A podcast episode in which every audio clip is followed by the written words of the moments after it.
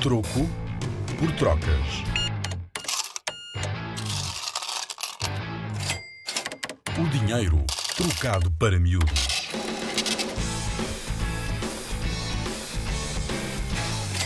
Será que as pessoas sempre usaram notas e moedas? A minha opinião é não.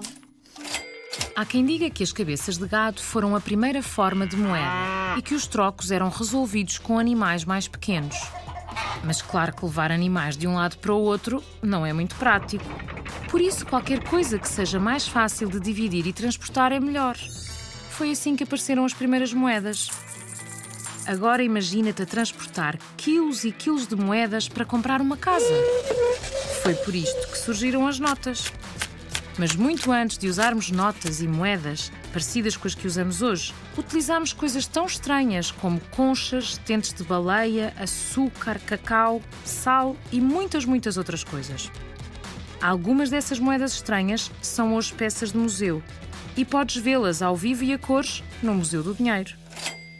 Com a Rádio Zig Zag e o Museu do Dinheiro, vem ouvir dinheiro como nunca o viste.